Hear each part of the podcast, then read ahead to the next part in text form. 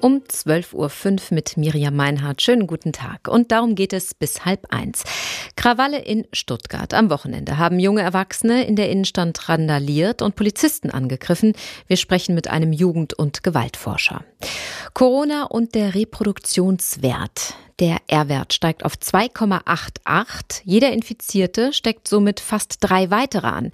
Wir fragen, wie besorgniserregend dieser Wert ist. Und New Start-Vertrag ohne Neustart. Ab heute verhandeln die USA und Russland über die Verlängerung des Rüstungskontrollabkommens. Und wir beginnen aber mit Stuttgart. Verletzte Polizisten, zerbrochene Fensterscheiben, Plünderungen. 400 bis 500 Menschen haben in der Nacht von Samstag auf Sonntag in der Stuttgarter Innenstadt Polizisten angegriffen und randaliert. Auslöser soll eine Drogenkontrolle bei einem jungen Mann gewesen sein. Dann sollen sich andere angeschlossen und mit dem Mann solidarisiert haben. Zum Schluss ist die Situation offensichtlich eskaliert. Die Ermittler gehen nicht von einem politischen Hintergrund aus, sondern sprechen von einer Partyszene. Zur Stunde macht sich Innenminister Seehofer ein Bild von der Lage. Aus Stuttgart berichtet Katharina Kurz. Noch immer sind in der Stuttgarter Innenstadt in der Haupteinkaufsstraße viele zerstörte Schaufenster mit Brettern verschlossen. Auch ein beliebtes Eiscafé auf der Königstraße ist beschädigt worden. Im Inneren des Geschäfts liegt noch der Pflasterstein, mit dem die Scheibe zertrümmert wurde. Die Polizei hatte noch in der Krawallnacht 24 Personen festgenommen, viele davon noch minderjährig und höchstens 21 Jahre alt. Die Ermittlungen laufen mit Hochdruck. Als erste Konsequenz aus der Krawallnacht will die Stuttgarter Polizei in Zukunft mehr Beamte in der der Innenstadt einsetzen, damit auch Routineeinsätze abgesichert werden können. Unterdessen haben Politiker und Gewerkschafter die zunehmende Gewalt gegen Polizeibeamte kritisiert. Der baden-württembergische Vorsitzende der deutschen Polizeigewerkschaft Ralf Kusterer forderte strengere Vorschriften. Wir sind natürlich dabei, auch als deutsche Polizeigewerkschaft zu sagen, denkt an das Alkoholverbot, denkt aber auch daran an das Thema Sperrstunde. Ich kann mich gut über die Diskussion in Stuttgart erinnern. Die Kolleginnen und Kollegen waren früher froh, dass sie so zwei, drei Stunden in der Nacht hatten zum Sammeln und eben es nicht die ganze Nacht durchging. Also da gibt's auch Dinge, da kann auch die Behörde, das heißt die Stadt Stuttgart, irgendwas tun. Derzeit berät eine Taskforce aus Stadtverwaltung, Polizei und Vertretern der Clubszene über Konzepte, wie trotz der Randale ein lebendiges Nachtleben erhalten werden kann. Stuttgarts OB Fritz Kuhn. Es ist ja wichtig zu wissen, wir haben eine ganz breite Partyszene von wahrscheinlich Zehntausenden und diejenigen, die jetzt zur Gewalt bereit waren, das ist nur ein kleiner Teil davon. Ich halte überhaupt nichts davon, die über einen Kamm zu scheren. Im Tagesverlauf will sich auch Bundesinnenminister Horst Seehofer in Stuttgart ein Bild über die Schäden verschaffen. Eisdielenbesitzer Gian Pietro Marion hofft, dass er sein Geschäft schnell reparieren und bald wieder aufschließen kann. Er kann immer noch nicht glauben, dass so etwas in Stuttgart passiert ist. Ich sage immer, dass Stuttgart ist eine, äh, eine große Stadt, aber relativ sehr ruhig. Also das ist eine, eine äh, ruhige Stadt. Und auch viele Bürger sind immer noch fassungslos. Konnte man nicht vorstellen, dass das sowas mal vorkommt. Also hm, vor allen Dingen aus welchem Grund, begreife ich immer noch nicht ganz. Ich bin seit äh, wie viel 47 Jahren in Stuttgart und dass das sowas passiert in unserer Stadt ist nicht zu glauben. Schwer nachzuvollziehen. Es ist so gewalttätig. Sie glauben es gar nicht, man hat richtig Angst. Ich finde es auch so einfach schrecklich, was passiert. Es ist einfach nicht mehr, einfach nicht mehr Stuttgart. Da haben wir fassungslose Stuttgarter gehört. Professor Dirk Bayer ist Jugend- und Gewaltforscher an der Schweizer Hochschule für angewandte Wissenschaften in Zürich. Ihn habe ich als erstes gefragt vor der Sendung. Wir kennen ja solche Bilder, wie wir sie jetzt vom Wochenende gesehen haben, eher von den Protesten und Ausschreitungen der letzten Wochen aus den USA. Jetzt gibt es solche Krawalle bei uns. Polizisten werden angegriffen. Inwieweit haben denn die Ereignisse vom Samstag jetzt eine neue Dimension? Ja, wir müssen uns in der Zukunft nicht darauf einstellen, in Deutschland sowas zu sehen. Das ist eine, denke ich, eher einmalige Sache. Die Polizei reagiert jetzt relativ schnell darauf, versucht Täter dinghaft zu machen, versucht da wieder Präsenz zu verstärken. Das wird sie auch in anderen Orten in Deutschland machen. Deswegen wird das eher einmalig sein. Aber es ist, denke ich, durchaus auch erklärbar, was da passiert ist. Was ist denn da passiert, Ihrer Meinung nach, wenn Sie sagen, das ist erklärbar? Ja, wir haben junge Menschen, die sich im öffentlichen Raum aufhalten, Alkohol trinken. Das ist eine Zutat für solche Gewaltausbrüche. Das haben wir ja schon immer. Genau, das haben wir schon immer. Aber da kommt noch mehr dazu. Es kommt der Lockdown dazu und die Corona-Pandemie, die vielleicht junge Menschen auch ein Stück weit frustriert hat. Es sind vielleicht Menschen dabei gewesen, die ihre Arbeit verloren haben und so weiter. Auch noch eine Zutat. Aber dann die wichtigste Zutat aus meiner Sicht waren die letzten zwei Wochen, also so intensiv negativ über die Polizei gesprochen haben. Der Polizei Rassismus, Fremdenfeindlichkeit unterstellt haben. Und das haben die jungen Menschen natürlich mitbekommen und äh, ein Stück weit auch als Legitimation begriffen, jetzt die Polizei angreifen zu dürfen. Deswegen für mich ist sehr wichtig, dass wir wieder zurückfinden und normal über die Polizei sprechen, weil die Polizei ist super ausgebildet in Deutschland, die macht einen super Job. Wir müssen hier einfach wieder normal über die Polizei reden. Das heißt, diese Menschen haben es quasi als Legitimation, als normal gefunden, dass man jetzt genauso sich verhalten kann, weil es quasi durch die öffentliche Meinung gedeckt ist. Ganz genau. Die Polizei war an der Schusslinie in der letzten Zeit. Man hat ihr viel vorgeworfen, eben, dass sie ungerecht gegenüber den Menschen im Lande wäre, gegenüber jungen Menschen, fremden Menschen. Und das, das spüren junge Leute. Und die wissen dann, na, wenn man so über Polizei redet, dann können wir uns gegen die zur Wehr setzen, dann greifen wir sie an. Und dann gab es so eine Art Risikoschub. Also die ersten Erfolge. Man hat die Polizei vielleicht ein Stück vertrieben in der Innenstadt. Man hat die ersten Fenster eingeworfen. Hat man gesehen, es passiert nichts. Da gab es so eine Art Risikoschub. Risikoschub. Dann hat man weitergemacht und es hat eine Weile gedauert, bis die Polizei dann ausreichend Kräfte hatte, um das in den Griff zu bekommen. Inwieweit ist denn, ähm, das haben ja einige Politiker auch gesagt, grundsätzlich die Hemmschwelle für Gewalt gesunken? Sehen Sie das in unserer Gesellschaft? Na, wir sehen gerade in Bezug auf Jugendlichen eigentlich in den letzten 10, 15 Jahren grundsätzlich positive Entwicklungen. Die Jugendgewalt ist zurückgegangen, jetzt in den letzten Jahren eher konstant geblieben. Wir sehen auch unter Erwachsenen nicht, dass sich da Körperverletzungen und so weiter stark äh, steigen würden. Von daher kann man nicht sagen, Gesellschaft ist an sich brutaler, gewalttätiger geworden. Wir haben so einzelne Ausbrüche immer mal wieder. In den letzten Jahren haben wir viel über Messerkriminalität beispielsweise gesprochen. Auch da gab es dann leichte Anstiege. In spezifischen Phänomenbereichen gibt es das mal, aber generell kann man eher sagen, Gesellschaft ist friedlicher geworden. Jetzt ist es aber so, dass bei den äh, jungen Tätern, die man da festgenommen hat, beispielsweise, das waren glaube ich 24, hat man festgenommen, ähm, der älteste war 21. Also diese Jungs kommt dann nicht vielleicht auch dazu, dass die wissen, uns kann eh nicht viel passieren in Anführungszeichen, das ist alles Jugendstrafrecht. Also bräuchte man da vielleicht auch mehr Abschreckung? Na, Jugendstrafrecht ist ja nicht irgendwie ein, ein lockereres Strafrecht. Auch, auch die Jugendlichen werden bestraft, wenn man sie dingfest macht. Auch da gibt es da teilweise Haftstrafen können sogar ausgesprochen werden. Also dass das, dass das leichtere Strafrecht wäre, kann man nicht sagen. Viel wichtiger für junge Menschen ist, überhaupt eine Sanktion auf so etwas zu erleben. Und da mache ich mir dann ein Stück weit Sorgen. Es waren ja nicht nur die 24 Täter, die man jetzt hat, es waren ja mehr Täter, dass man wirklich versucht, möglichst alle zu bekommen, um auch zu signalisieren, wir erwischen jeden Täter und führen ihn einer Strafe zu. Das ist das wichtige Signal. Nicht, dass die Strafe hart ist. Das wissen wir aus der Vergangenheit. Das braucht es eigentlich nicht, besonders harte Strafen, sondern man muss die, die es gemacht haben, erwischen und dann signalisiert man der Restgesellschaft, ja, sowas, sowas bleibt nicht unsanktioniert, wenn man das tut. Und damit würde man das Problem dann auch in den Griff kriegen? Ich denke, das ist derzeit der einzige Weg, der uns äh, zur Verfügung steht. Eben schon ein Stück weit Härte zeigen, auf Seite der Polizei intensiv ermitteln. Das in jedem Fall. Das heißt, auf die Dauer muss man schon nochmal schauen, gibt es in Stuttgart und Umgebung vielleicht äh, Problemgruppen, junge Leute, die ein Stück weit abgehängt sind, die keinen guten Job, keine gute Aussicht haben. Da müsste man natürlich dann auch mit anderen äh, Schritten, Jugendsozialarbeit und so weiter herangehen. Aber insgesamt sagen Sie, es ist eher ein Einzelfenomen und äh, wichtig wäre, wenn ich Sie da richtig verstanden habe, auch äh, anders nochmal wieder über die Polizei zu berichten. Genau, in, in, jedem Fall denke ich, es ist jetzt eine Ausnahme gewesen und es ist so intensiv diskutiert worden in ganz Deutschland, es ist bis in die Schweiz diskutiert worden, das Phänomen und wie jetzt auch darauf reagiert wird. Es bleibt ein Einzelfall, aber wir müssen schleunigst wieder sachlich, nüchtern über die Polizei reden. Äh, das sind nicht alles Rassisten und Fremdenvereine, sondern sie die machen wichtige Arbeit, gefährliche Arbeit in Deutschland. Man kann der Polizei vertrauen und das finde ich, das muss wieder in den Mittelpunkt gerückt werden. Sagt der Jugend- und Gewaltforscher Dirk Bayer.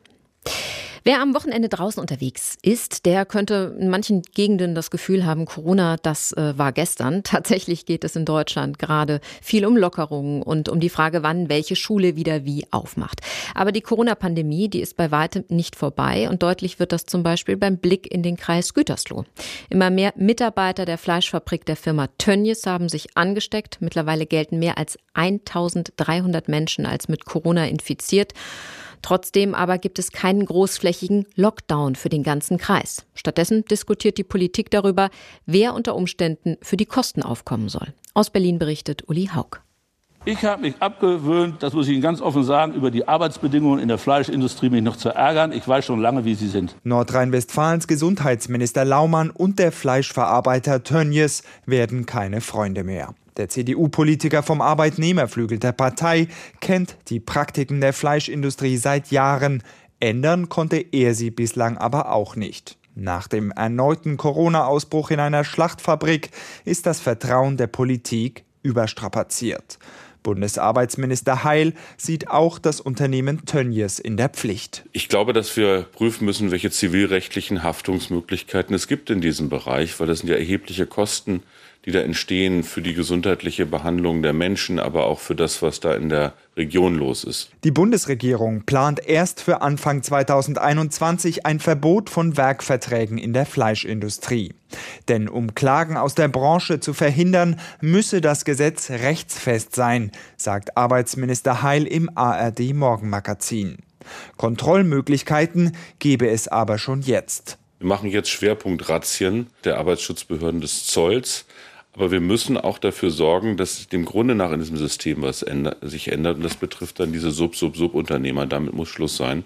Und man muss ja sagen, Corona ist da wie im Brennglas. Wir sehen Dinge, die vorher in Deutschland auch schon nicht in Ordnung waren. Und unter Bedingungen der Pandemie wird aus dieser Form von Ausbeutung ein allgemeines Gesundheitsrisiko und das kann sich diese Gesellschaft nicht länger bieten lassen. Bund und Länder haben sich Anfang Mai auf ein konsequentes Notfallkonzept bei Corona-Ausbrüchen verständigt. Dabei sollen Einschränkungen dann gelten, wenn in Landkreisen mehr als 50 Neuinfektionen pro 100.000 Einwohner innerhalb einer Woche registriert werden. Trotz deutlich höherer Fallzahlen und der Tatsache, dass die Tönnies-Beschäftigten an verschiedenen Orten in der Region wohnen, hat der nordrhein-westfälische Ministerpräsident Laschet bislang aber noch keinen Anlass dafür gesehen, das öffentliche Leben im Kreis Gütersloh ganz herunterzufahren. Im ZDF sagte er, ich kann diesen Lockdown nicht ausschließen. Er muss nur gezielt sein, er muss begründet sein und er muss das Ziel erreichen, dass sich die Infektion nicht weiter in die Bevölkerung verbreitet. Laschets CDU-Parteifreund, Bundesgesundheitsminister Spahn, macht unterdessen Druck, den Virusausbruch einzudämmen, die Infektionsketten zu unterbrechen und die Quarantänebestimmungen einzuhalten. Nur so könne verhindert werden, dass der Virusausbruch auf ganz Deutschland übergreife. Berichtet Uli Haug aus Berlin. Ja, wenn dieser Virusausbruch wieder auf ganz Deutschland übergreift, dann wäre sie da, die so oft befürchtete zweite Corona-Welle. Darüber habe ich gesprochen mit Uwe Gradwohl aus der SWR Wissenschaftsredaktion. Im Raum Gütersloh sind derzeit mehr als die Grenze von 50 Infizierten auf 100.000 Einwohner registriert. Trotzdem gibt es bisher keinen Lockdown. Wie lässt sich das Ganze denn ähm, begründen? Naja, die Zahl von 50 Neuinfektionen pro 100.000 Einwohner ist eben auch eine politische. Es ist keine Zahl, die irgendwie durch den Virus, durch das Erkrankungsgeschehen festgelegt wäre, sondern man hat diese Zahl gegriffen und genauso weich ist sie dann eben auch, wenn es darum geht, Entscheidungen zu treffen. Dann kann man sich auch sagen, ach, ist vielleicht dann jetzt doch nicht so tragisch mit den 50 pro 100.000. Wir haben ja nur einen lokal begrenzten Ausbruch, das lässt sich alles sehr schön eingrenzen, das kriegen wir auch so in den Griff, ohne dass wir die Zahl jetzt allzu hoch oder allzu hoch hängen oder allzu ernst nehmen. Ähm, ist eine politische politische Zahl, von daher eine weiche Zahl. Auch der sogenannte R-Wert, der Reproduktionswert, ist laut RKI, Robert Koch Institut, gerade auf 2,88 gestiegen. Im ersten Moment hört sich das dramatisch an. Es hieß immer bei 1,3. Das sei die wichtige Grenze. Dann würden unsere Krankenhäuser an den äh, Kapazitätsengpass kommen. Also was bedeutet dieser hohe Wert dann jetzt? Das ist eine relativ harte Zahl, der R-Wert. Der wird so errechnet, dass man zunächst mal guckt, wie viele Neuinfektionen gab es in den letzten vier Tagen beispielsweise in Deutschland. Dann guckt man nochmal vier Tage davor und vergleicht die beiden beiden Raten und teilt die durcheinander. Wenn die Infektionsrate gleich bleibt, dann hat man eins. Wenn sie steigt, ist man über eins, zum Beispiel fast bei drei wie im Moment, oder eben dann unter eins, wenn die Pandemie, die Epidemie langsam abebbt. So, und jetzt hat man diesen Wert von 2,88 ähm, der darauf hindeutet, dass sich da in Deutschland was tut. Aber man weiß genau, es ist eben nur ein begrenzter Ort, eine begrenzte Region, in der diese vielen neuen Fälle auftreten. Von daher ist es nicht ganz so tragisch. Und ein hoher R-Wert lässt sich auch dann längere Zeit ertragen, wenn wir insgesamt wenig Neuerkrankte in Deutschland haben. Das ist im Moment der Fall. Wenn dieser hohe R-Wert über Wochen beibehalten würde, dann kämen wir irgendwann auch wieder an einen Punkt, dass das Gesundheitssystem überfordert ist. Aber da sind wir noch lange nicht. Also ein hoher R-Wert für wenige Tage ist eigentlich kein Problem, wenn man wenige Erkrankte hat. Das heißt, wir müssen erst noch mal abwarten, wenn Sie sagen, der R-Wert über längere Zeit. Also wie groß ist Ihrer Meinung nach die Gefahr, dass wir wirklich so eine zweite Welle bekommen oder ist das jetzt erstmal noch gar nicht absehbar? Also meiner persönlichen Meinung nach ist die Gefahr nicht so sonderlich groß, denn wir haben jetzt ein ganz gutes Auge auf das Epidemiegeschehen, was eben Ende Februar, Anfang März so noch nicht der Fall war.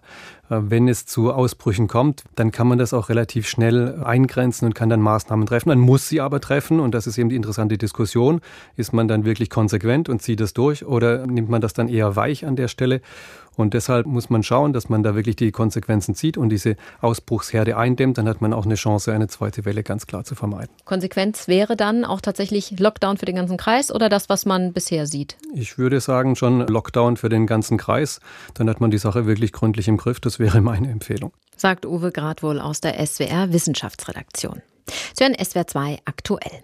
Der INF-Vertrag, der ist Geschichte, der Open Skies-Vertrag gekündigt und am 5. Februar 2021 könnte noch der New Start-Vertrag auslaufen. Hinter diesen recht unspektakulär klingenden Namen verbergen sich die großen Abrüstungsverträge zwischen den USA und Russland. Allesamt sollten sie die atomare Bedrohung reduzieren, die Gefahr verringern, dass diese Waffen auch eingesetzt werden. US-Präsident Trump aber hat einen Vertrag nach dem anderen gekündigt oder wie jetzt beim New Start-Abkommen damit gedroht, es auslaufen zu lassen. Diese Entwicklung hält die Abrüstungsbeauftragte der Bundesregierung Susanne Baumann im SWR 2 Tagesgespräch für besorgniserregend. Die Nuklearwaffenstaaten USA, Russland und auch China würden ihre nuklearen Arsenale gerade sogar ausbauen und modernisieren. Ab heute verhandeln also die Außenminister Russlands und der USA in Wien über das Abkommen. Darüber habe ich mit Matthias Dembinski von der Hessischen Stiftung für Friedens- und Konfliktforschung gesprochen. Herr Dembinski, inwieweit droht denn dann tatsächlich jetzt ein neues Wettrüsten sogar? Das neue Wettrüsten ist eigentlich schon unterwegs, zumindest zwischen Russland und den USA. Das zeichnet sich seit geraumer Zeit ab. Beide Seiten installieren neue Systeme, beide Seiten arbeiten an ihren Nukleardoktrinen, beide Seiten arbeiten an ihren Einsatzoptionen. Kurzum, man fühlt sich fast schon zurückerinnert an die Zeit des Ost-West-Konfliktes. Ist es denn so, dass jetzt, äh, wenn es kleinere Atombomben gibt, solche Sachen entwickelt werden, auch die Gefahr steigt, dass die eingesetzt werden, weil es eben nicht mehr der ganz große Wumms ist, der alles zerstört? Das ist natürlich klar, das ist so. Das eigentliche größere Problem ist, dass beide anfangen, beide Seiten, sowohl die USA als auch Russland, konventionelle und nukleare Optionen zu vermischen und sozusagen nicht mehr klar zu unterscheiden. Und das denn entweder bewusst oder unbewusst, gewollt oder nicht gewollt, sich aus einem konventionellen Konflikt aus der Stelle ein nuklearer Konflikt ergeben könnte. Heute beginnen die Verhandlungen in Wien der beiden Außenminister von russischer und US-Seite.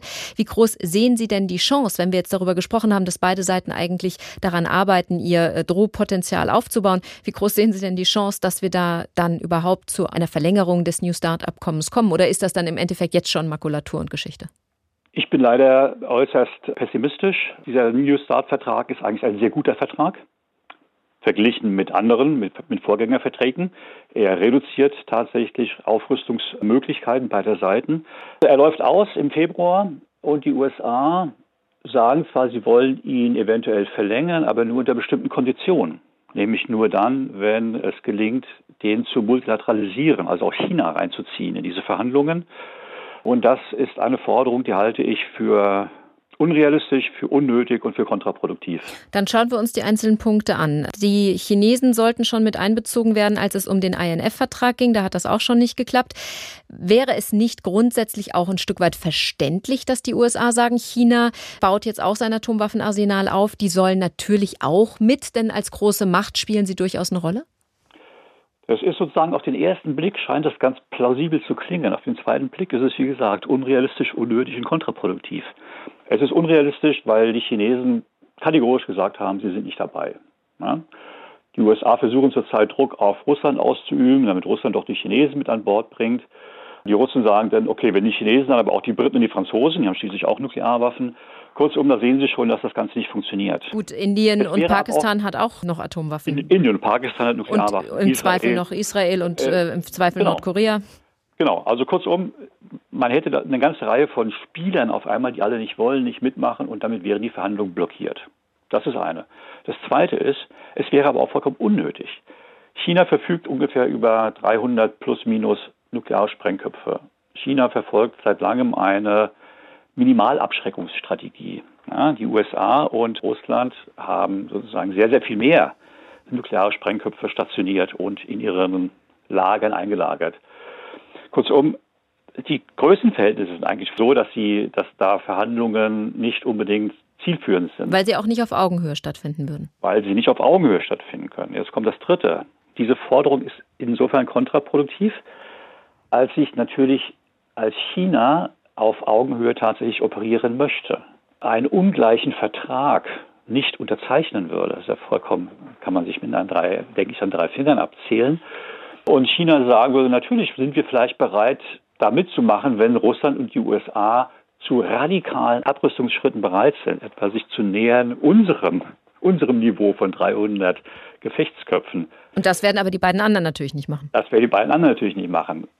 Sozusagen aber einen Vertrag zu unterzeichnen, der China eine unterlegene Position zuweist, das ist meines Erachtens unrealistisch. Das Einzige, was man erreichen würde dadurch, wäre so eine Art von Aufrüstung durch Rüstungskontrolle. Das heißt, China würde durch die anstehenden Rüstungskontrollverhandlungen sozusagen einen, einen Impuls spüren, aufzurüsten, um erstmal an dieses Niveau von USA und Russland ranzukommen. Also von daher denke ich, diese Forderung ist, wie gesagt, unrealistisch, unnötig und kontraproduktiv. Und das Einzige, was sie macht, ist, sie blockiert Verhandlungen und sie wird dazu führen, dass dieser äh, New Start-Vertrag, der so wichtig ist für uns, dass der im Februar nächsten Jahres ausläuft und nicht ersetzt wird. Einschätzung von Matthias Dembinski von der Hessischen Stiftung für Friedens- und Konfliktforschung. Und jetzt schauen wir auf Wirecard. Die Lage beim Zahlungsdienstleister, die, Leister, die spitzt sich immer weiter zu. Am Morgen musste das Unternehmen jetzt endgültig einräumen, dass es die auf Treuhandkonten in Asien vermuteten 1,9 Milliarden Euro dann wohl doch nicht gibt. Damit wird immer wahrscheinlicher, dass Wirecard in einen gigantischen Betrugsskandal verwickelt ist. Uwe Bettendorf aus der SWR Wirtschaftsredaktion ist bei mir. Gibt es denn schon eine Vermutung? Wo die verschwundenen Milliarden gelandet sind. Nein, äh, es gibt nicht mal eine valide Vermutung, geschweige denn eine Erklärung. Weder ist zum jetzigen Zeitpunkt klar, wo das Geld ist, noch ob es jemals existiert hat und wer hinter dem Betrug steckt, Mitarbeiter von Wirecard oder Treuhänder in Asien. Vieles ist denkbar, der Fall bleibt äh, absolut rätselhaft. Die Finanzaufsicht BaFin spricht jedenfalls von einem totalen Desaster. Wieso ist denn das Unternehmen überhaupt auf Treuhänder in Asien angewiesen? Ja, das hängt mit dem Geschäftsmodell von Wirecard zusammen. Das das Unternehmen wickelt ja Zahlungen zwischen Endkunden und Händlern ab. Beispiel, ein Kunde in Asien kauft im Internet ein paar Schuhe und bekommt die Ware geliefert. Dann hat der Händler ja noch nicht das Geld. Wirecard schießt dem Händler diese Summe jetzt vor und bekommt das Geld wieder zurück, sobald die Zahlung geflossen ist. Und für diese Dienstleistung fließt dann eine Provision. Wirecard muss also sehr viel Geld vorhalten, um diese Zahlungen abwickeln zu können. Und das Unternehmen hat aber keine Lizenzen in Asien und braucht deshalb Treuhänder, die das Geld vor Ort verwalten im Zusammenspiel Zusammenspiel mit den jeweiligen Banken. Und an der Stelle ist offenbar der Betrug erfolgt. Die angeblichen Konten, die existieren nicht, Unterschriften wurden gefälscht. Da steckt also vermutlich eine hohe kriminelle Energie dahinter. Aber wer letztlich dafür verantwortlich ist, das weiß man eben nicht. Gut, Licht ins Dunkel könnte vermutlich der Treuhänder von Wirecard Mike Tolentino bringen. Äh, der ist allerdings abgetaucht. Was weiß man denn über den Mann? Relativ wenig. Er ist Anwalt äh, mit Kanzlei auf den Philippinen und wird auf der eigenen Webseite als jung, dynamisch und aggressiv beschrieben geschrieben. Das sagt jetzt nicht allzu viel über seine Qualifikationen aus. Momentan ist er aber weder telefonisch noch per Mail erreichbar. Das macht ihn natürlich verdächtig und wirft die Frage auf, ob er möglicherweise im Zusammenspiel mit örtlichen Bankenvertretern das Geld beiseite geschafft haben könnte. Aber das ist reine Spekulation im Augenblick. Spekulation, aber das Könnte man natürlich vermuten. Wirecard steht jetzt jedenfalls extrem unter Druck. Ähm, was droht denn im schlimmsten Fall? Ja, im schlimmsten Fall droht die Zahlungsunfähigkeit. Ob das Unternehmen noch eine Zukunft hat, hängt jetzt vom Wohlwollen der Banken ab. Es wird ja bereits unter Hochdruck verhandelt, ob die Ende Juni auslaufenden Kreditlinien verlängert werden können. Falls nicht, dann könnte es schnell eng werden für das Unternehmen, das viel Vertrauen verspielt hat. Darauf reagieren auch die Aktionäre. Die Papiere von Wirecard geben erneut um ein Drittel nach. Der DAX hat dagegen seine anfänglichen Verluste wieder weitgehend wettgemacht. Informationen aus der Wirtschaftsredaktion von Uwe Bettendorf.